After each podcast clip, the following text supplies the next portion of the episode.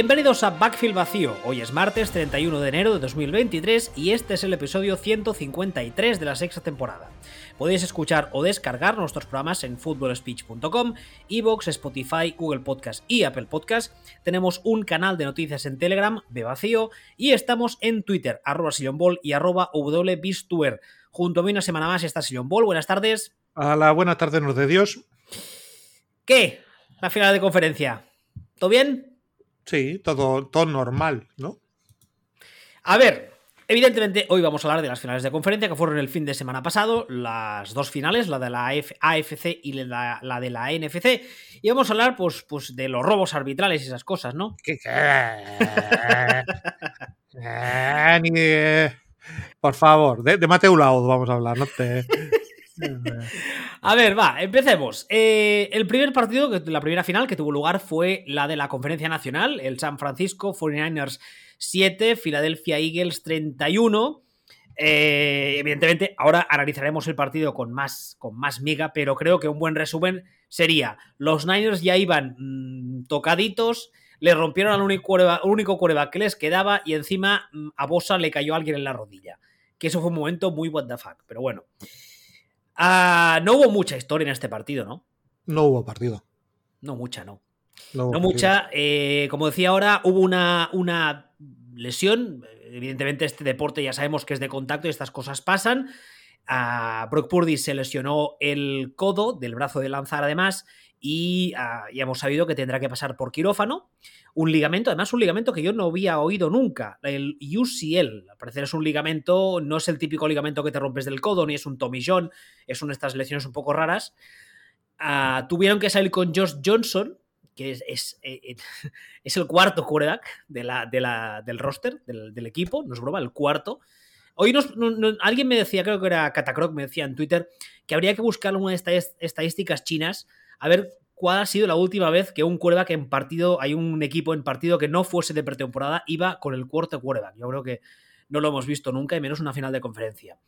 Aparte, eh, en ataque, pues mm, una vez se terminó Purdy, el ataque también desapareció bastante. Y para rizar el rizo, en una jugada de retorno de kick, no recuerdo, hubo un jugador que salió por la banda, eh, Joey Bosa estaba esperando, uh, Joey no, Nick, se los confundo, Nick Bosa estaba en la banda de pie esperando entrar porque cuando terminase la jugada entraba la defensa y le cayeron mal, él no los vio venir, le cayeron en la rodilla, eh, estuvo un par de jugadas que lo estuvieron atendiendo, en principio volvió a entrar sin una lesión de seriedad, pero yo creo que era obvio que durante el partido había, había algo ahí porque le dolía o porque le molestaba, que también dices, mira que hay sitios para caer. Tienes que caerte encima de la rodilla de tu estrella defensiva. de los cojones, pero bueno.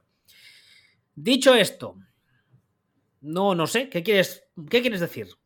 Nada, no, si es que, a ver, eh, es que es tontería, ¿no? Pero el, en, realidad, en realidad los dos partidos han sido diferentes a lo que se podía esperar, pero porque las cartas que se han puesto sobre la mesa han sido diferentes a las que esperábamos, ¿no? O sea, no, no, no hablo de, temas de entrenador o tal, ¿no? O sea, en este caso, mm, yo esperaba un partido más justo por, porque, porque Niners tuviera quarterback. Pero una vez que lo que se pone sobre la mesa es este tablero en el que Bosa está al 50% y Niners no tienen quarterback, no hay partido. O sea, no, no, hay, no, hay, no hay gran cosa que comentar. Es, tan sencillo como esto, es no hay partido. Y como, y como no hay partido, o sea, es que lo más, lo, más parecido a algo noticioso que hubo en el partido fue el mosqueo frustración de Niners al final. Que hubo momentos que yo pensaba que se iba a liar porque, porque estaban encabronadísimos por las, por las circunstancias. Pero es que realmente es que, ¿qué, puedes comentar de este partido? De, un partido que no ha existido en realidad. Divo Samuel también al, parecía, al, no, al parecer estaba tocado porque además durante el partido la verdad es que hubo drives en los que desapareció del play call, lo cual no es nada habitual en estos Niners. Luego he leído por ahí que no tenía una lesión de importancia, nada grave, pero sí que estaba tocado, no recuerdo qué, y, y, arrastraba molestias y tal. Es normal también, ya lo hemos dicho muchas veces, la forma de jugar en ataque de los Niners es un, es un juego muy, muy físico que, eh, abusa, por así decirlo, mucho de las carreras interiores y pese a que ya sabéis que la temporada pasada, cuando hubo ese follón con Divo Samuel que quería irse de los Niners y tal, él, él dijo que no quería ser más running back, al final a efectos prácticos ha acabado siendo running back y ha acabado corriendo cuando tocaba por, por, dentro. Sí, pero pregunta para nota, ¿cuántas yardas por carrera hizo el otro día Divo Samuel? Pues no tengo ni idea. te imagino que tú lo tienes por ahí, ¿no? Sí, no, yo lo sé porque me pareció, me pareció muy llamativo menos una y media. Menos una y media. Hombre, a ver, cuando tú ves el partido te das cuenta que hay algo que no va, que no valora, como decimos en catalán, que no está bien, porque el abuso de McCaffrey fue más del normal. Eh, y además en todas las facetas del ataque, me refiero. No, ya sabemos todos que muchas veces durante la temporada los Niners lo que hacían era en, en momentos puntuales podían abusar de uno o de otro, pero pero lo que hemos dicho muchas veces también de estos Niners, que tenían, tenían muchas formas diferentes de ganarte. Ya fuese pases a la flat, ya fuese sacando los running backs a segundo nivel, corriendo por dentro, corriendo por fuera. Y en cambio, en este partido, las veces que durante varios drives abusaron mucho de McCaffrey, parecían como muy limitados en opciones. Sí, bueno, también yo tuve un poco la sensación de que, visto el percal, Eagles eh, decidieron que que si les tenía que matar a alguien que fuera McCaffrey, porque él solo no les iba a matar.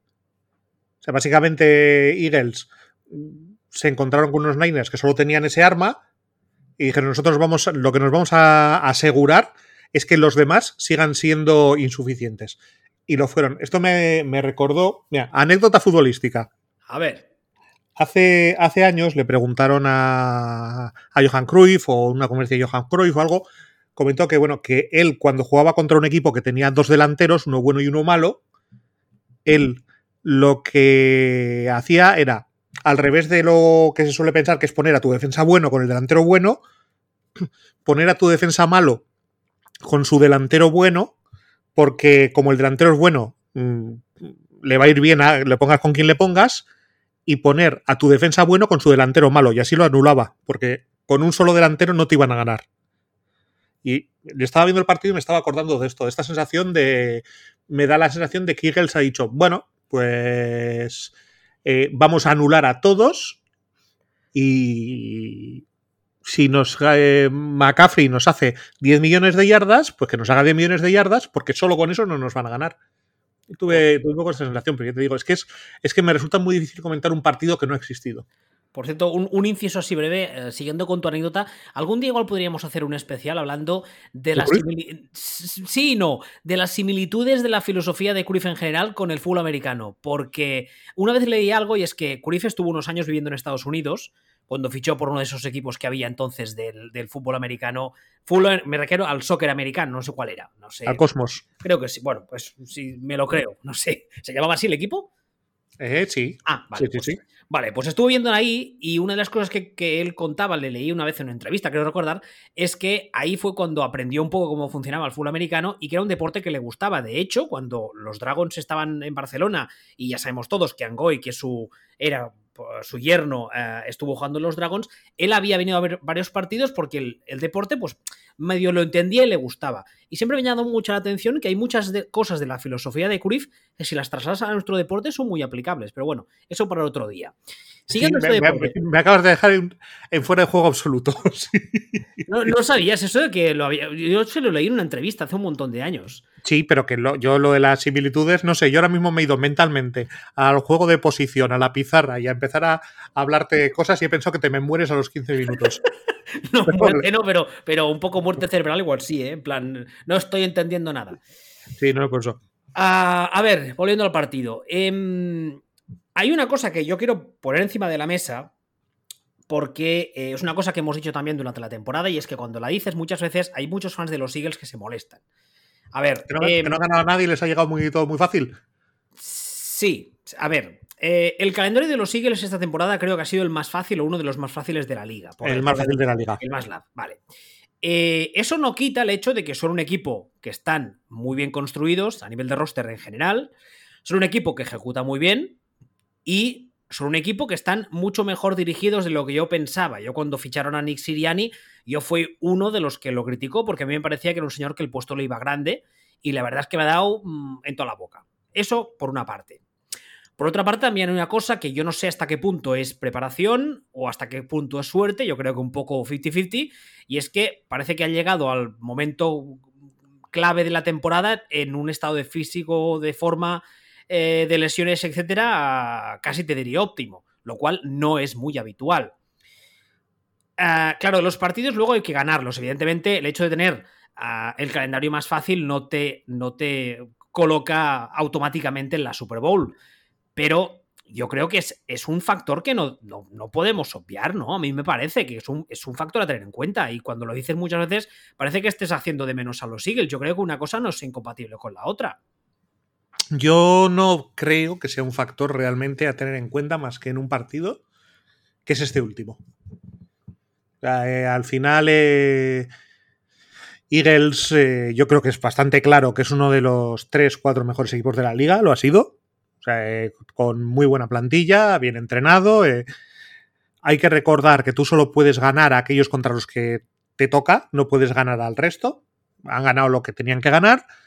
Se han cruzado en playoff con unos Giants que, si te acuerdas, iban muy subiditos antes de ese partido había todo, Daniel Jones lo peta, qué bueno es Daniel Jones, el equipo esto, el equipo el otro, zasca.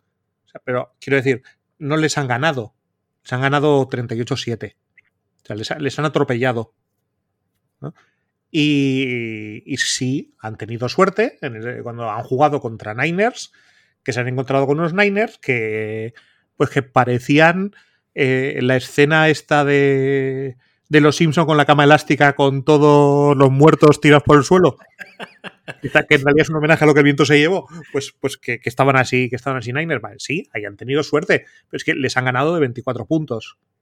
Quiero decir, yo no descarto para nada que con unos Niners más sanos pudieran haber ganado Eagles. O sea, es que no, no, no es un caso de, uh, como estaban rotos, les han ganado 21-18. No, oiga. No ha habido partido, ha habido atropello a Giants fue atropello. Eh, entonces, sí, han tenido cierta suerte, sí, han tenido un calendario eh, muy fácil, aunque más, más visto a posteriori, pero es que han, han, ido, han ido pasando como con una pisonadora pues, por toda la, por toda la temporada, o sea, como, si fueran Michael Palin por encima de Kevin Klein en un pez llamado Wanda, ¿sabes? O sea, encima, es que iban, iban por encima de ellas y iban diciendo, venganza, jo puta a, mí, a mí lo que más me llama la atención, tú decías ahora, eh, yo creo que si no es el mejor roster de, esta liga, es eh, uno de los... Vamos a decir top 5. Sí, posiblemente. tienen talento en todas las posiciones. Además, es el talento idóneo para ejecutar la forma que quieren jugar, tanto en ataque como en defensa, porque muchas veces tú eh, en defensa o en ataque quieres hacer cosas y el talento que tienes en roster te lleva hasta donde te lleva. En este caso, no. Es un equipo que está, está, preparado. Permíteme un inciso solo. Sí. O viceversa. Es decir, para mí no cabe descartar en absoluto que uno de los méritos gordos de Siriani haya sido hacer lo que tiene que hacer para adaptarse al roster que tiene. Sí, sí, eso, eso quería decirlo también. a mí me parece eh que ha sido, ha sido muy listo a la hora de entender qué clase de roster tenía. E, en muchas ocasiones, lo que está haciendo con, con Jalen Hars me recuerda un poco a lo que en su día, salvando mucho, mucho, mucho las distancias, lo que hizo Jim Mora Jr. con Michael Vick y Atlanta. No sé si te acordarás. Sí, Michael Vick venía de un entrenador que era como muy cuadriculado y que quería jugar a su forma y que Michael Vick no se adaptaba y que, y que el problema era Michael Vick Llegó Jim Mora y fue en plan, a ver, chaval, ¿tú qué sabes hacer? Esto, esto y esto, vamos a explotar esto. Salvando mucho las distancias, no estoy diciendo que Michael Vick sea igual que Jalen y viceversa, ¿eh? a mí Jalen Hurts me, parece, un poquito mejor que Michael Sí, sí, sí, es, mejor quarterback. Mejor quarterback en general. Tanto pasador como. Incluso te diré como corredor, porque igual no es tan eléctrico, pero sí corre con más cabeza. Michael Vick explotaba su talento físico, que al principio era inmenso, y entonces era en plan, como soy muy bueno, la voy arrastrando por el campo y nadie me coge. Este no, este sabe correr que es una cosa que también decimos a menudo que hay que tenerla en cuenta, que un quarterback tiene de los que les gusta correr, una cosa es correr como pollo sin cabeza y otra saber correr. Este no, este sabe. no, este, este no corre poniéndose una diana en la espalda. No, no, no. Este sabe cuándo salir del campo, sabe cuándo hacer un slide, sabe cuándo eh, es mejor correr por dentro, por fuera, etcétera. Pero lo que me refiero es que Siriani, cuando llega a, estos, a, estos Eagles, a ser el head coach de estos Eagles, eh, es lo que dices tú. Él ve el roster que tiene y él dice, ¿para qué voy a complicarme la vida intentando hacer cosas raras o cosas que me gusten o me vayan bien a mí? Cuando este roster lo tengo pensado para hacer tres cosas muy bien. Y es lo que hacen. Hacen tres o cuatro cosas y las hacen muy bien. Bueno, mm, sí, pero, pero tampoco me parece, es que dicho así, me suena a, un equipo con pobreza táctica y no creo que sea eso, realmente. O sea, creo que, creo que saben cuáles son sus virtudes, creo que máximas, entonces intentan colocarse en una situación de, de explotar lo que mejor hacen, pero eso no quiere decir que no sepan hacer que no sepan hacer otras cosas. Y aparte, bueno, pues tienen esto que, que hemos defendido toda la vida aquí, y es que el fútbol se gana en las trincheras. Y buscan eso y, trabajan y trabajan eso. Y yo digo, para mí está, o sea, yo aquí hace hace 10 días creo que lo hemos, discutido, no sé, aquí en redes, esto, yo, para mí Siriani es el, es el entrenador del año. Y no estaba ni en las quinielas, pero para mí es el entrenador del año. es, curioso, es, eh, curioso, porque estos Eagles que, que, de los últimos años han llegado varios años a playoff y esta será la segunda Super Bowl que disputen en tres. ¿Cinco años? ¿Cinco? No. ¿Tres? Ha pasado ya tiempo desde. ¿Y tanto? Sí, desde. no mucho tiempo, pero algo de tiempo, sí. Pues es la segunda que disputan en relativamente poco tiempo. Y esos, los dos equipos, ese y este, están eh, construidos en base a la trinchera, básicamente. O sea, el punto fuerte de ambos equipos, de ese roster de que ganó el anillo con Foles y de, y de este, es una superioridad física aplastante en la línea ofensiva, con varios jugadores además veteranos que todavía están jugando muy buen nivel y saben, digamos, tienen mucha mili, ¿eh? hashtag referente viejuno, lo de la mili. Ah, una línea defensiva que es muy, muy, muy asfixiante, que además tiene algo que a mí he, hablado muchas veces de esto y me gusta mucho, que es esta capacidad de jugar con los jugadores eh, en varias posiciones y hacerlos rotar, que creo que es algo que eso eh, las defensas modernas cada, vez más van a ir en esa dirección y es, es algo muy valioso. Y entonces, claro, si eso lo secundas con un juego de carrera que funciona, con un corredor que funciona, con un quarterback que es capaz de pasar y correr, y encima tienes a AJ Brown, que lo sacaron de los Titans, no te diré a cambio de pipas, pero casi casi, y, les está funcionando súper bien, pues claro, ¿cómo paras a esta gente? con, problemas, ¿no? Pero, pero bien, o sea, es, que es esto, es un equipo muy bien montado, un equipo muy bien entrenado, realmente, y, ya está, o sea, no, no tiene más vueltas. Yo eh, entiendo que la idea de los Niners, eh, de cara al partido que perdieron, si hubiesen estado todos más o menos sanos, la idea era alargar al máximo los drives de ataque para mantener a Hars fuera del campo, en defensa conseguir pararles, conseguir pararles, así en etéreo, no sé muy bien cómo, pero conseguir pararles, o no es tan fácil como suena. Bueno, tampoco, tampoco es tan difícil, o sea, es que al final... Em, bueno, de hecho, cuando empieza el partido hay una cosa que la defensa de San Francisco hace muy bien, que es el tema del contain defensivo. Eh, el contain defensivo básicamente es que cuando tú tienes especialmente la línea defensiva, eh, en vez de entrar todos como miuras, cuando tienes un, corre, un corredor, lo que pretende, lo que intentas hacer es que los líneas defensivos se muevan en paralelo a la línea de scrimmage, con lo cual hacen eso, hace una contención de su zona, de, de su zona, de ahí el nombre, el contain, para que el cuerda cuando quiera correr no pueda hacerlo. Y entonces al menos le obligas a pasar. Entiendo que esa era la idea, pero claro, en el momento en que se rompe o se medio rompe Bosa y los ataques de Niners empiezan a ser tres y fuera o peor, pues claro, ahí el plan se jode. Bueno, a ver, los ataques de. Los ataques de Niners empiezan a ser tres y fuera prácticamente todo el partido, ¿no? Pero el. Eh, no, al principio hay alguna, algún par de drives que más o menos mueven el balón, que al final no llegan a nada, pero que más o menos lo mueven. Cuando desaparece no si, quieres, si quieres te lo, te lo resumo, ¿eh? Pero... Igual es sensación mía, pero sí, sí, los tiros, ¿no? Eh, seis jugadas, fumble. Eh, tres y fuera. cinco jugadas seis jugadas, touchdown. Esta es la, la, que tiene la más larga, lógicamente. Dos jugadas fumble, dos jugadas fin, de, fin del primer tiempo. Esto es, lo, esto es la, la primera parte. No, pues yo pensaba que habían sido un poco más sostenidos hasta que se rompe Purdy. No, yo, yo, la sensación que sí que tengo es que el, que el partido. Ya hemos dicho que no hay partido en ningún momento pero que el marcador se medio aguanta o se aguanta mientras la defensa de Niners tiene que hacer un trabajo que llamaremos lógico. Es decir, eh, eh, todo el partido la sensación es que es eh, Eagles atacando, Niners impidiendo que, Eagles anoten o que anoten demasiado, quitando, la, quitando el primer drive, que es, que, es cuando se ponen 7-0, y, y que poco a poco, poco a poco, la defensa de Niners, y más cuando Bosa se ve ya que casca, no va pudiendo, y hay un momento que directamente ya no pueden. Que llega al final del, segundo cuarto. A partir del, drive largo, o sea, justo además hacen el touchdown Niners, seguido devuelven el touchdown Eagles en un drive de 75 yardas, y a partir de ahí la sensación es que ahí ya la defensa de Niners no puede, que están reventados físicamente de estar todo el día en el, todo el día en el campo. Además, creo, que es, creo que es Warner que también tiene una. Hay un momento en el partido que tiene que salir a la banda para que le atiendan. ¿Lo digo bien? El, linebacker, creo que sí, ¿verdad? hay, un, hay un placaje, si no recuerdo mal, que cae mal con el hombro y, claro, eh, al parecer se queda el resto de partido más o menos tocado.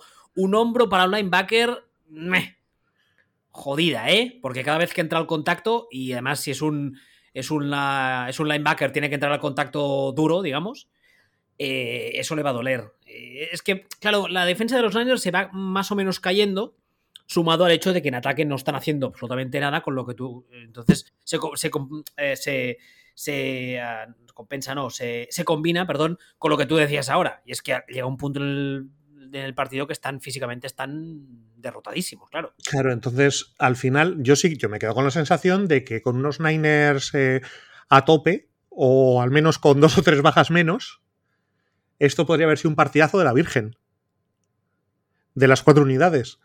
Pero, pero es que, pues eso, pues no, no, existió, no lo hubo por las circunstancias, pero sí que creo que, que contra estos Eagles, que me parecieron un excelente equipo, estos Niners que enteros me parecen un excelente equipo, habríamos tenido. Sí, una final de conferencia muy chula y, por, por, por, A o, por, A o por B, pues nos quedamos con un, con un atropello. Sí, pero por eso te digo que en este partido en concreto sí que, sí que creo que, que Eagles se les podía parar. Lo voy a decir fácilmente, pero, pero que estaban muy dentro de las posibilidades que se les, que se les parara porque eh, jugaban contra un equipo de su nivel básicamente. Entonces, eh, juegan contra un equipo con una defensa estupendérrima que, que, podía pararles perfectamente. O sea, no.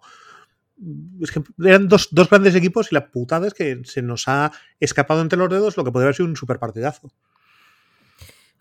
¿Quieres añadir algo más del Niners Eagles? No.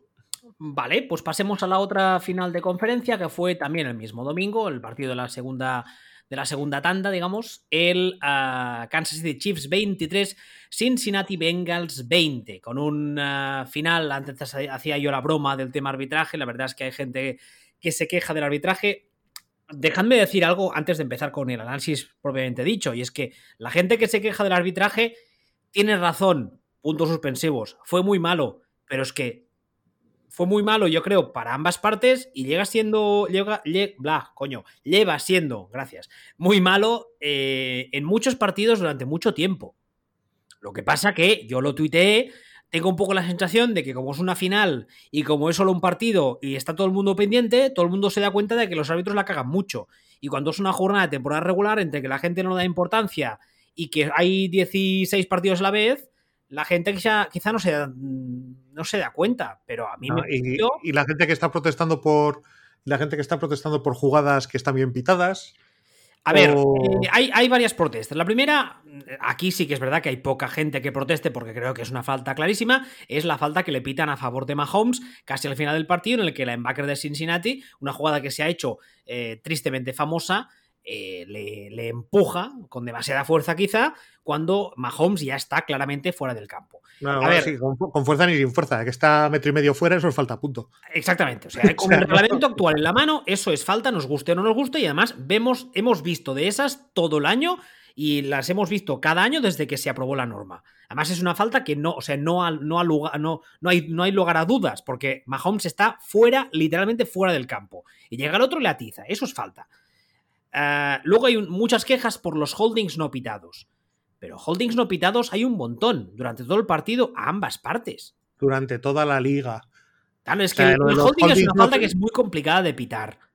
Vayamos, empecemos por Sí, es muy, es muy complicada de pitar porque lo que dice. A ver, te voy a buscar lo que dice la, falta literal. Es muy. Yo conozco mucha gente que arbitra habitualmente aquí y, me lo dice. Es una falta que es complicada de pitar porque no te diré que, que es mucho de apreciación, pero sí que muchas veces es. Está pasando algo durante unos segundos y tienes que fijarte, además tienes que interpretar, porque la, a ver, la, norma, el texto de la norma dice, es el uso ilegal de las manos o de los brazos para ah, restrain, eh, sería traducido al castellano, para...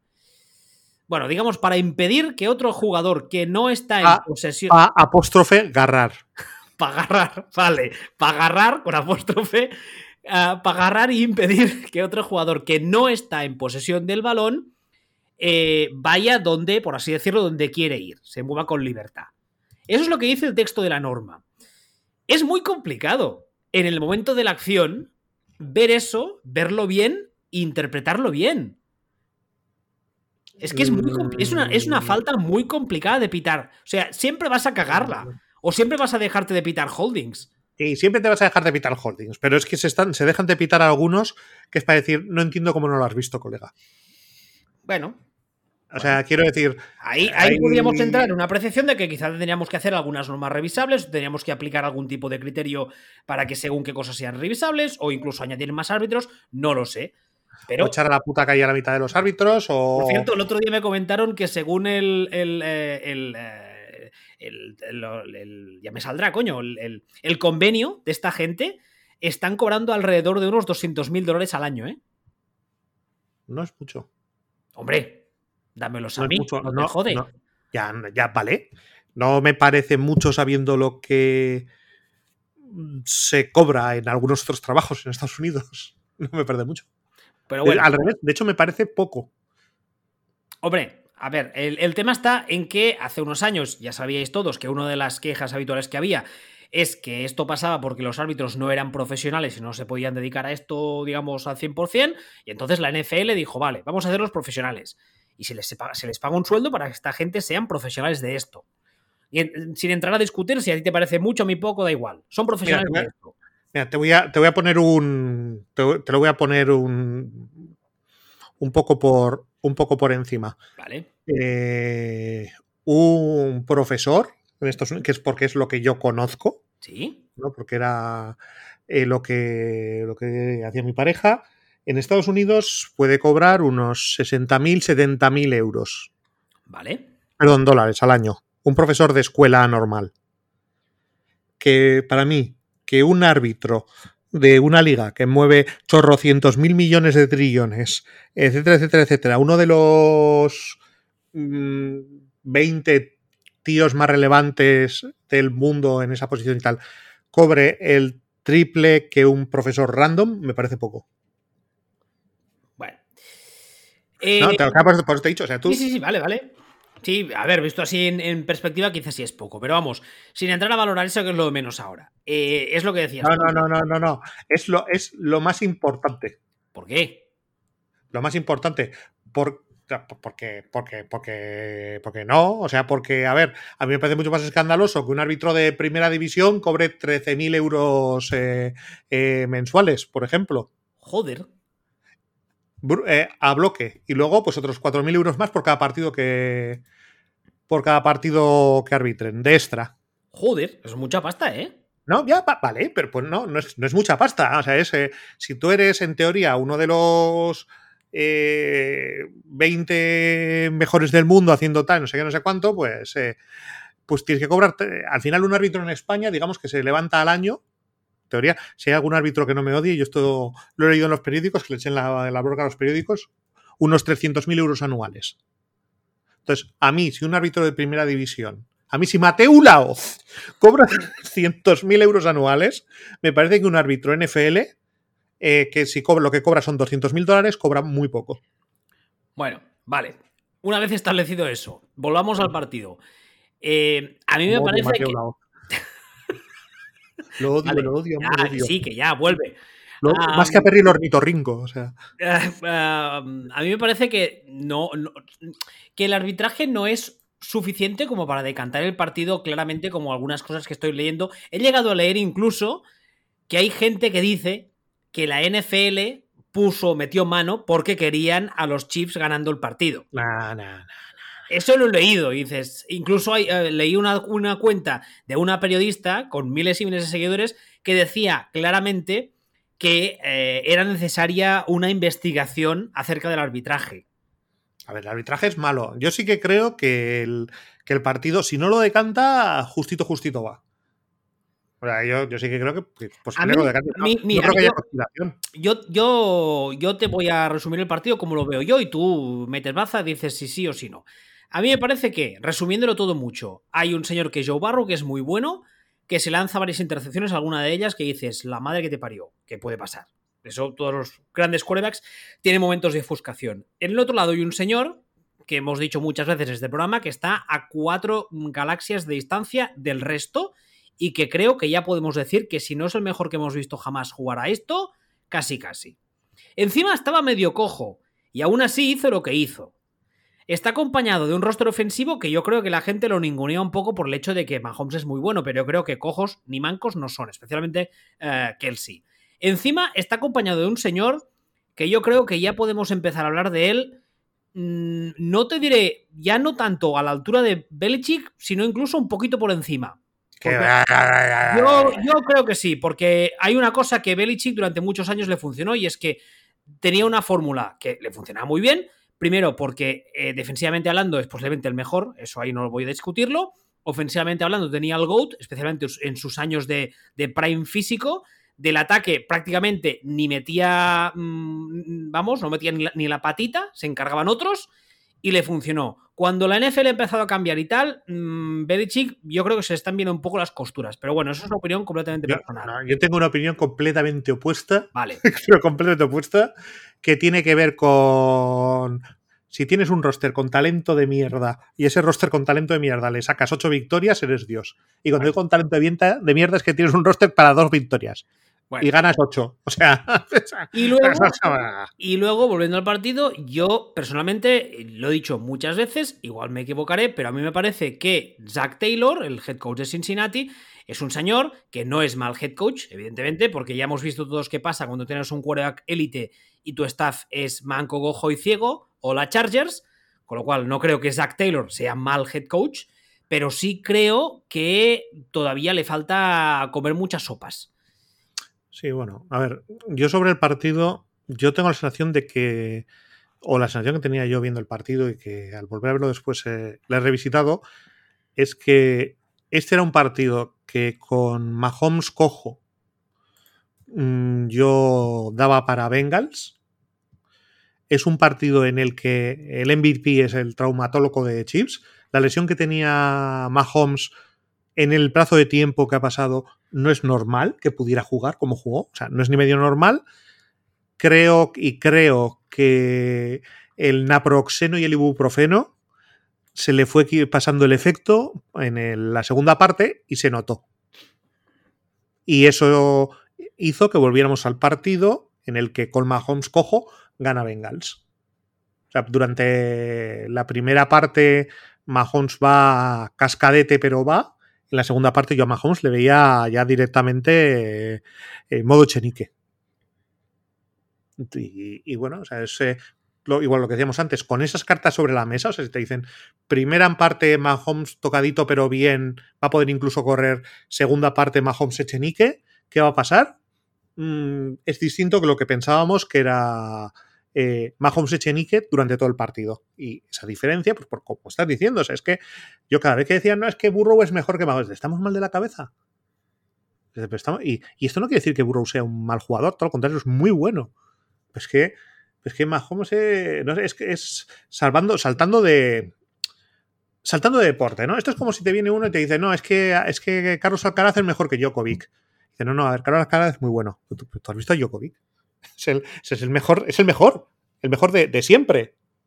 Es mejor que el chico suizo este del revés a una mano que se parece a Tarantino. O sea, es, mejor que todos. esto, es lo mismo, o sea, es, eh, eh, está en otra galaxia, como bien has dicho, y, cuando el ibuprofeno le funciona, pues el ibuprofeno le funcionaba. Yo no estoy tan de acuerdo en que la plantilla ofensiva de, chips sea muy buena. No, yo no he dicho que sea buena. ¿eh? Yo, yo, lo que digo es que hay mucha gente que la ningunea porque dicen que como Mahomes es muy bueno, los, los digamos, los, los eh, eleva a todos y yo creo que en, esa, en ese argumento hay una parte importante de verdad, pero yo no creo que sea una mala plantilla ni que sea average ni mucho menos como he leído por ahí, precisamente porque, porque creo que Kansas City hace una cosa muy bien y que la gente muchas veces no es consciente y es que son los draft.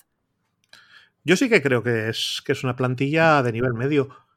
Con, con, un tío que es top 3 en su posición de toda la historia también, aparte de Mahomes, que es Kelsey. Eh, pero el resto, yo no veo ningún piernas, pero tampoco veo a nadie que diga, este es muy bueno. De hecho, me parece que tienen peor plantilla que el año pasado y que el anterior. Eh, pero, pero bueno, o sea, es una, es una plantilla apañadita con, con dos extraterrestres. Básicamente es lo que me parece lo que me parecen estos chips y con un tío que sí, me parece iba a decir top 3, top, top 2 de entrenadores de la liga también, ¿no? Eh, también le vimos el otro día haciendo de las suyas en la gestión del reloj y todas cosas de estas, ¿eh? que lo hace, lo hacía, lo hacía fatal, lo hace fatal y probablemente lo hará fatal si todavía no ha aprendido, ¿no? Hombre, es que si no hablaríamos del mejor entrenador de la historia ever and ever de todos los tiempos del mundo mundial. Ah, ese, eh, no, hombre, que no, que ese Belichick. No, no, digo, veo que si Andy Reid no tuviese el problema que tiene con el reloj. Y con las hamburguesas.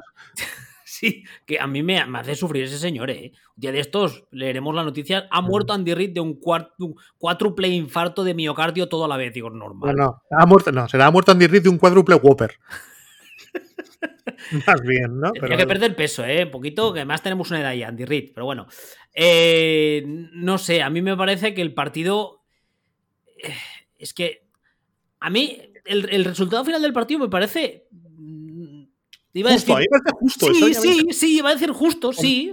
Con, los, con los bamboleos que hay, con todo esto, o sea, son igual que el otro, son partidos muy mediatizados por las lesiones, por, eh, en este caso por la de, por la de Mahomes, este tipo de cosas.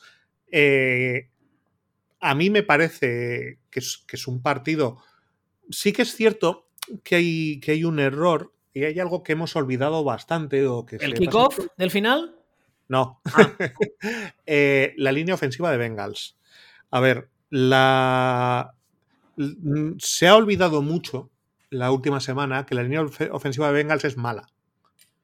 Y se ha olvidado mucho porque en su partido anterior, en la nieve, que como ya explicamos, la nieve ayuda mucho, mucho, mucho a la línea ofensiva, y el pass de Bills es regulinchis, no malo, pero solo regulinchis, parecía que la línea ofensiva de Bengals eh, iba a funcionar o funcionaba. Había vuelto a la vida, sí. O había vuelto o lo que quieras. Claro, en el momento en el que esa línea ofensiva de Bengals la has plantado en un campo seco, sin la nieve para ayudarles, han tenido todos los, mismos problemas que han tenido durante todo el año.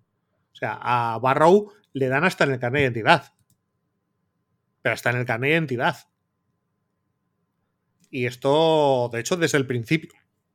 Y esto, pues, pues tiene, pues tiene un peso, o sea, tienen un, tienen un problema. Eh, el ataque de Chips con Mahomes al, al 80% al principio, más o menos parece que va funcionando. O sea, de hecho, cuando tú ves el partido, o sea, el partido mm, llega al descanso 10-6, pero la sensación es que debería ir 18-6.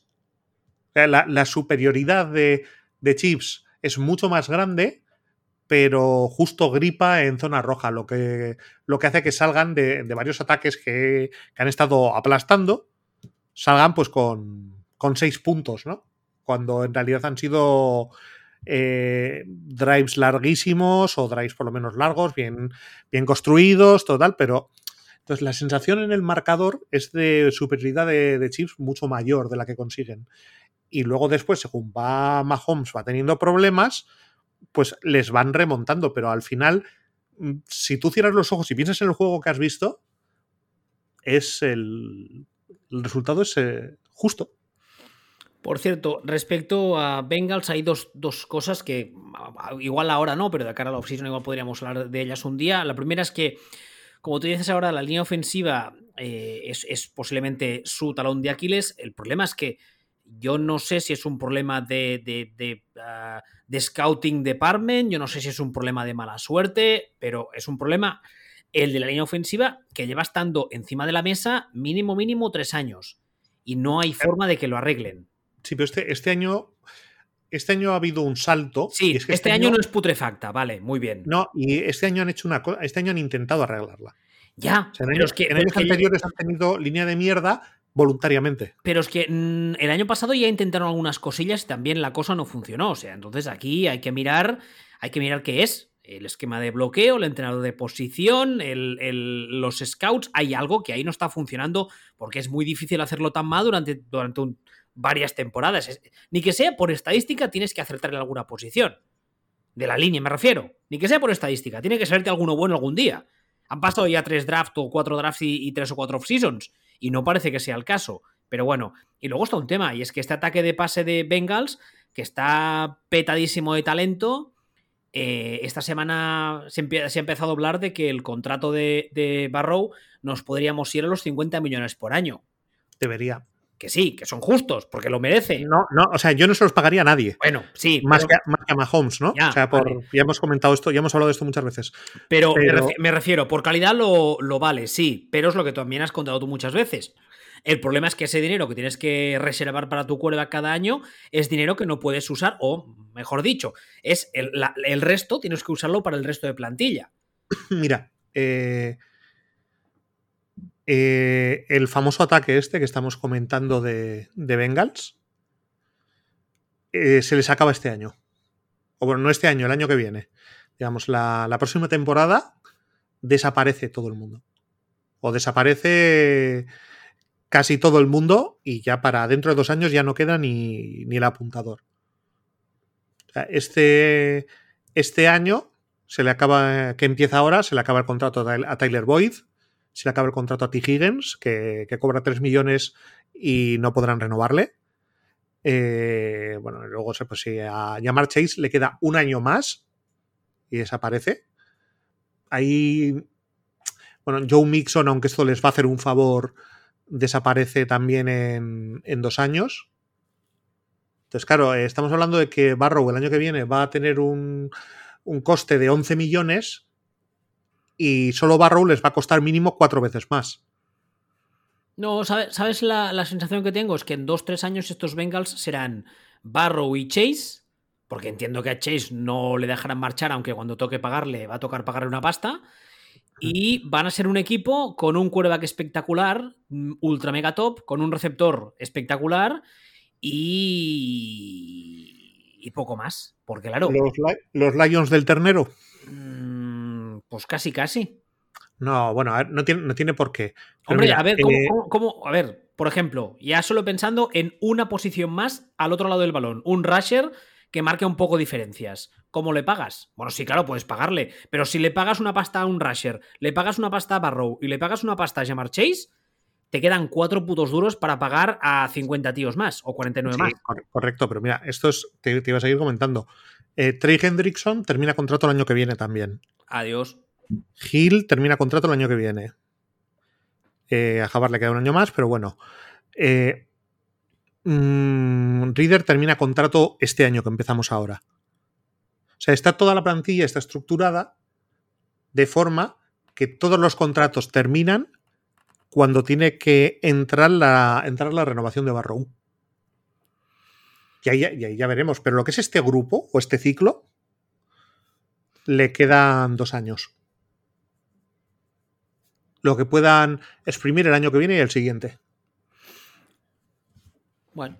Y cuando digo el año que viene y el siguiente, lo cojo con pinzas, porque a lo mejor es solo el año que viene. Que hay que ver qué pasa con el contrato de Barrow en 2024. Bueno. Ah, ¿Quieres um, comentar algo más del Cincinnati Chiefs? No, realmente no.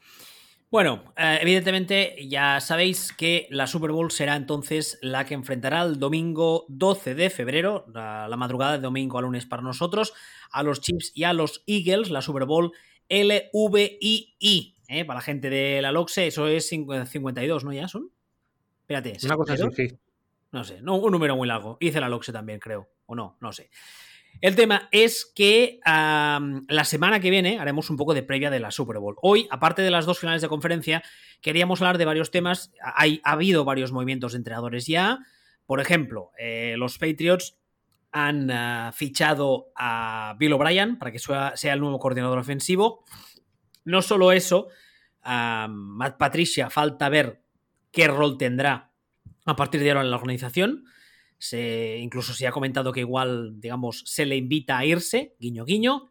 También hemos sabido estos días que la temporada pasada Bill Belichick, eh, digamos que metió mano varias veces en el ataque y que no dejaba funcionar muy bien el ataque como unidad, digamos, eh, individual, por así decirlo.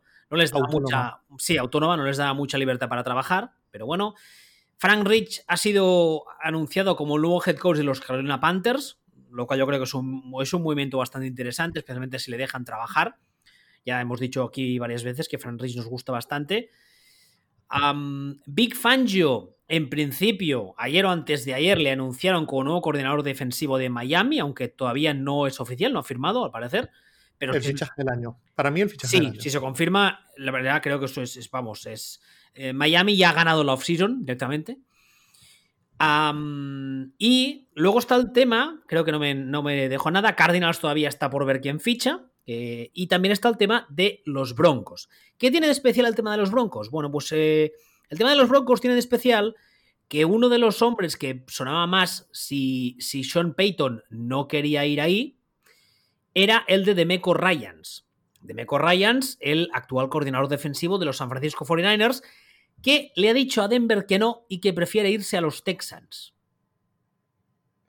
Increíble. Ojo ahí, ¿eh? Deja que procese bien, que vuestro cerebro lo asimile. No, pero es, o sea, sobre todo, es esto es interesante por qué nos está diciendo sobre. Sobre Broncos. que además ya van dos, dos head coaches, no solo eso, sino que además Jim Harbaugh, que en su día se entrevistó con algunos y salió a decir que no, no, que me vuelvo a Michigan, que yo, vamos, yo de Michigan desde chiquitito, ¿eh? que yo no me muevo de aquí. Hemos sabido que hace apenas nada, este fin de semana o unos días antes, se había vuelto a reunir con, la, con el propietariado de los Broncos y básicamente lo que le está diciendo desde los Broncos es, niño que quiere, que aquí no quiere verse nadie, yo te pago lo que quiera y más. A Sean Payton, bueno, se le ha visto varias veces eh, de, cena, de comida, entrevistándose con el propietario de los Cardinals. Cosa que tampoco acabo de entender, pero bueno, él sabrá. El tema de Broncos, yo supongo que se resume básicamente en un tema de que no hay espacio salarial y de que el contrato de Russell Wilson hace que el equipo no pueda prescindir de él al menos, eh, ¿qué? ¿Dos años más? Pero aún así. Es decir, o sea, yo el, yo el tema de Broncos tiene, hay, tiene que haber algo, es decir, eh, Texans es la EZ, con un, con un owner que es la EZ y un entorno que es la EZ. Todo esto lo, todo esto lo sabemos. Entonces, eh, estamos descubriendo que hay gente que prefiere a Texans por encima de, por encima de Broncos. Unos Broncos que acaban de ser vendidos y cuyos nuevos propietarios son los tíos con más dinero del NFL. Además con, con diferencia, ¿eh? Sí, o sea, son los dueños de Walmart. A falta de que entre Jeff Bezos, que sería el, más rico y que vuelve a sonar estos días para Commanders, los más ricos con diferencia son los owners de Broncos. Que por cierto, también aquí hay un tema interesante que, no comentaba antes, y es que el nuevo dueño de los Broncos, el día que anunciaban, bueno, eh, que habían comprado el equipo y tal, salió en rueda de prensa, salió a decir que el nuevo head coach respondería ante él, pasando del general manager. Pero, pero eso en teoría, si tú eres el head coach, no te tiene que molestar. No debería, ¿no? ¿No? Entonces te tienes que decir, ah, bien, me dan poder como si fuera Belichick. Claro, ¿qué te puede molestar? Que te digan, mira, yo soy el owner, bueno, yo y Luis Hamilton que está ahí también. Y dices, hostia, no, yo para Hamilton no trabajo. Y con Dolenz Rice. Y con, que de hecho, lo que eh, cuando le han preguntado a Son Payton sobre eh, las conversaciones con Broncos y tal, ha dicho, no, no, con, con, con Condolisa Reis ha estado todo de puta madre, nos hemos llevado súper bien, todo muy buena impresión y tal. y, con el owner he hecho cri, cri, cri, cri, cri. ¿no? Es, curioso.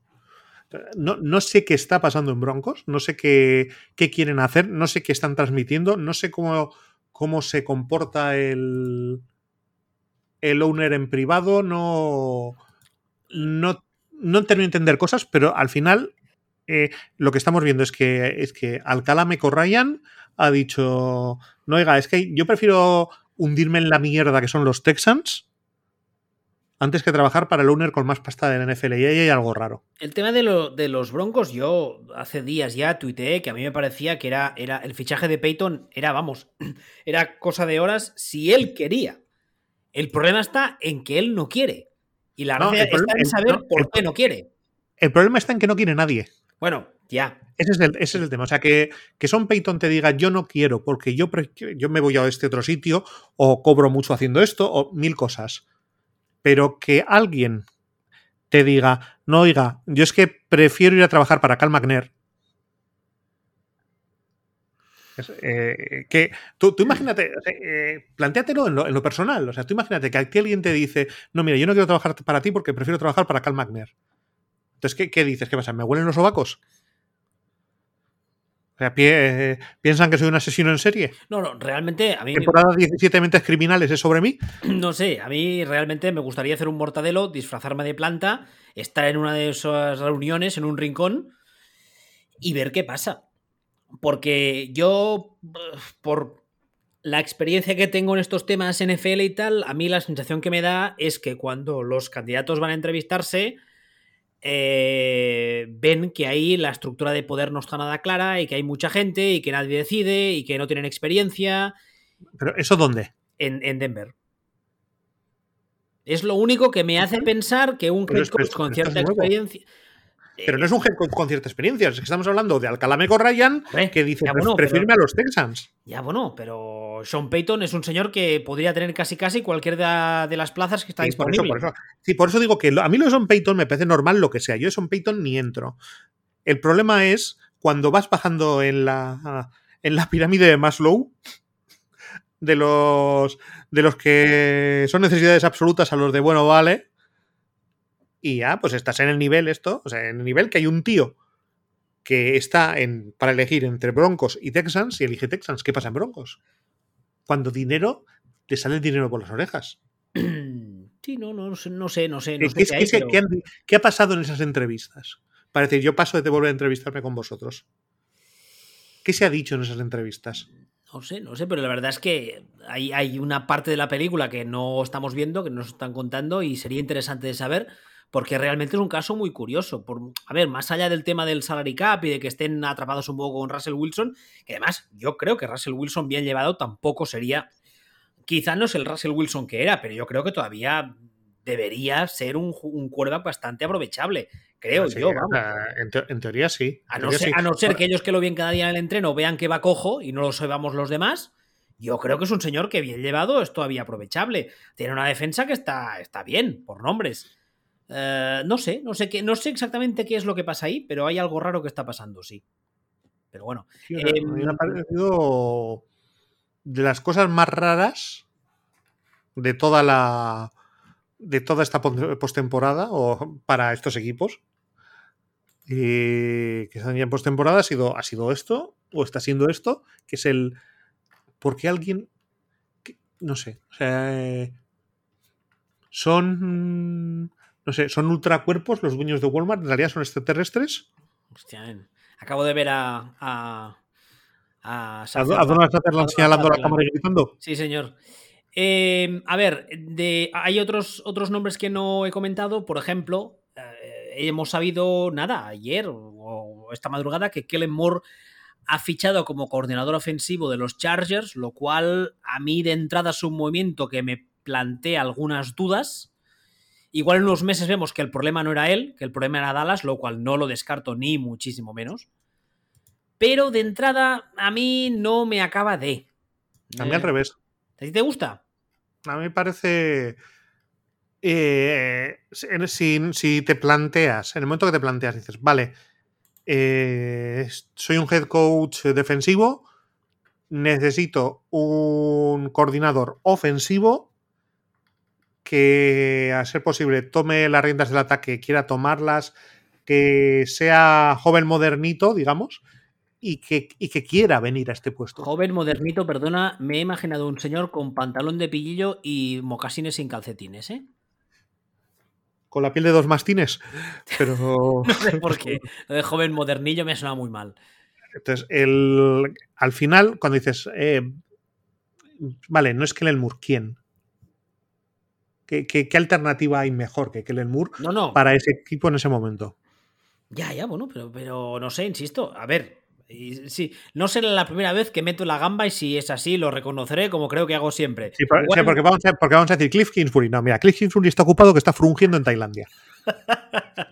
Ah, igual en un año nos damos cuenta todos de que el problema era Dallas, cosa que no descarto ni mucho menos esa mm, posibilidad. Mira, ¿eh? mira, yo, yo que por cierto, perdona que te corte, eh, Mike McCarthy ha dicho que como se ha ido Kellen Moore, que el ataque ahora lo va a llevar él. lo ha dicho, ¿eh? Lo ha dicho. El play call va a recaer en él. Hay que joderse, don Ping Pong. Lo que nos vamos a reír. Entonces, el. Bueno. También es, a ver, también, es verdad una cosa, ¿eh? Si tú eres un coordinador ofensivo medianamente competente, que te emparejen con uno de los que, a mi parecer, es top 5 de esta liga en la posición de quarterback, quieras que no, coño, ayuda. Sí, pero quiero decir, insisto en lo que te he dicho, perfil, eh, coordinador ofensivo, no head coach, o sea, no alguien que, que, acepte ser coordinador ofensivo a ese nivel. Eh, modernito, cuando digo modernito me refiero a no un coordinador ofensivo de estos que tienen 65 años y van toda la vida, sino uno que suena que suene a, nuevas ideas, nuevas historias. Eh, le he puesto un café a Son McVeigh. Eh, básicamente estaba este y la Flair Jr. Sí, hablando de McVeigh, ya que sacas el tema, la Flair ha, vuelto con McVeigh a los Rams. A hacer cafés. básicamente. Dan Quinn ha dicho que se queda en Dallas, lo cual creo que es una buena noticia para los Cowboys. Pese a que, yo, creo que es que él espera ser interino de Cowboys para enero o febrero. Sí, yo creo que también. Y luego, en el caso de los Eagles, tanto el coordinador ofensivo Shane Station como el defensive coordinator Jonathan Gaynon, ambos tenían, habían tenido ofertas, habían tenido entrevistas y ambos han salido a decir que no, que se quedan con Eagles ambos. Con lo cual, creo que también es una buena noticia para Eagles. Cojonuda para ellos, de hecho, sí. Sí. Ah, el único que está por ver, que parece ser que es una cuestión de horas es que Demeco Ryans, insisto, parece ser que va a ser el nuevo head coach de los Texans si la cosa no cambia mucho. Han habido ya varias entrevistas, al parecer el equipo tiene mucho interés eh, en él y el jugador, no quieras que no, no deja de ser uh, alumni, como dicen ellos, exjugador, uh, estuvo, debutó en, en, la liga con los Texans y hace nada, hace, antes de grabar, al parecer JJ Watt ha subido una foto de él con Demeco eh, de forma completamente random, en plan guiño, guiño. ¿eh? Y bueno, no sé, ya digo. A mí, a mí me sabe mal, porque Demeco Ryans me gusta.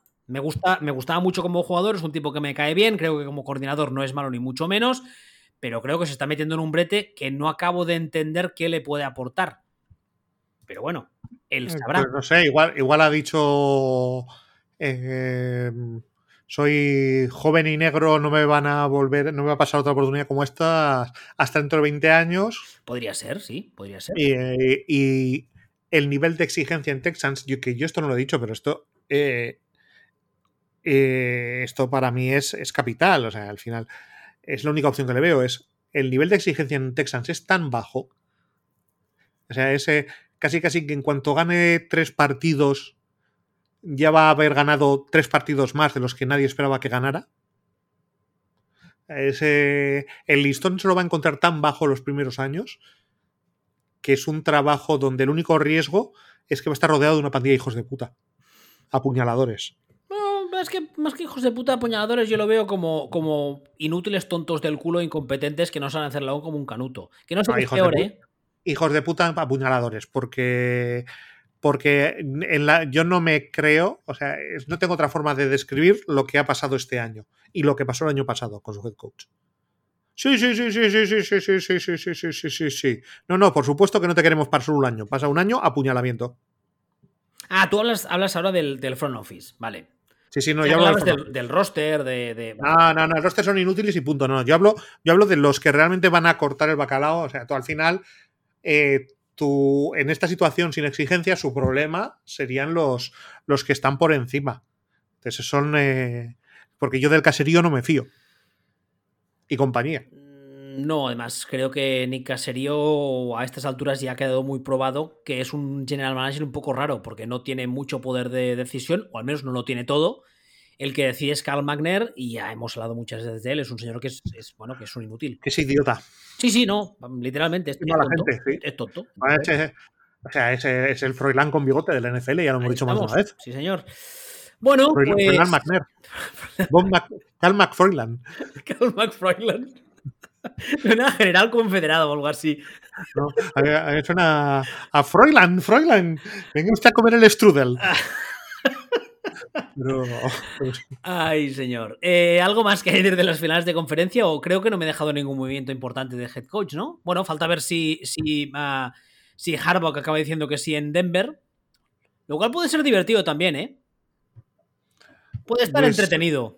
Eh, yo creo que es. Eh, creo que es algo que no va a pasar y que. Pero que es posible. Que esto, que esto no lo hemos comentado.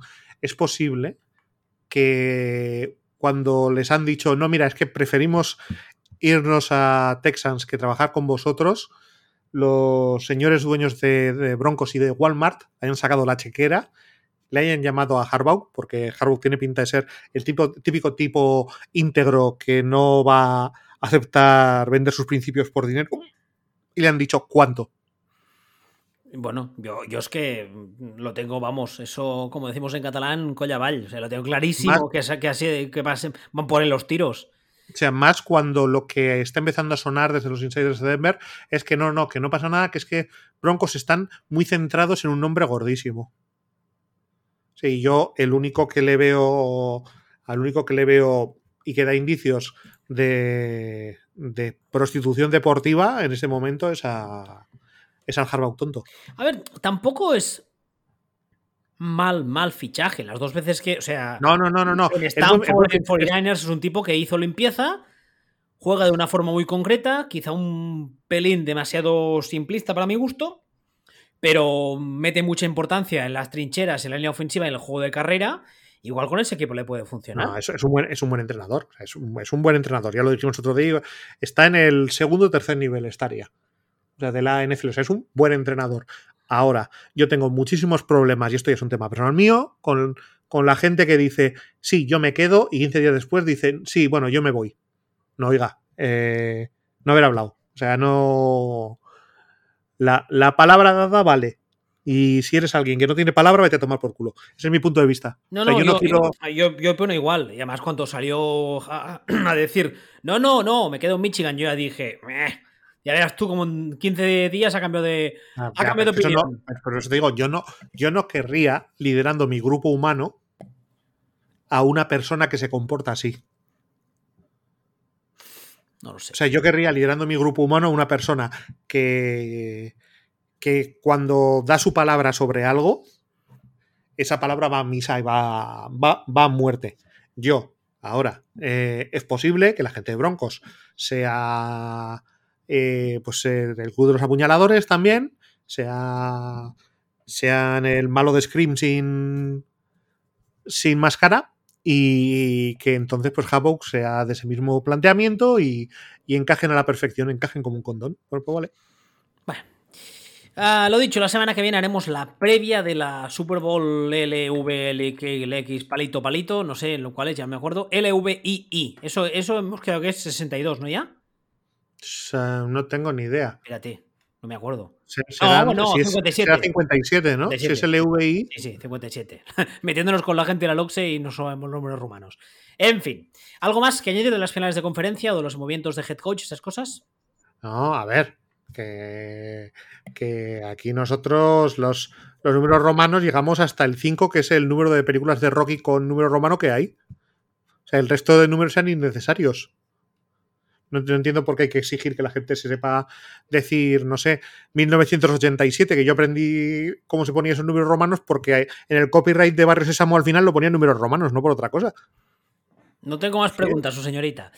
Uh, Footballspeech.com, Evox, Spotify, Google Podcast y Apple Podcast, Telegram, arroba Ball y arroba Hasta la semana que viene. Pintar, pintar, pintar sin Hasta luego.